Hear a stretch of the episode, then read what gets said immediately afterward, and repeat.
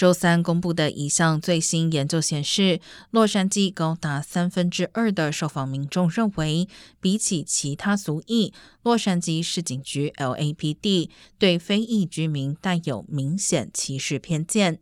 整体来说，只有百分之四十三的受访者认为 LAPD 的警员公平对待所有族裔。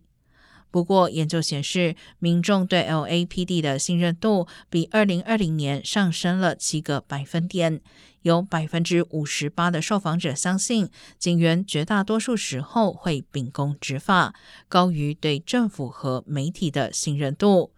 后两者的信任度分别为百分之四十七和百分之三十八。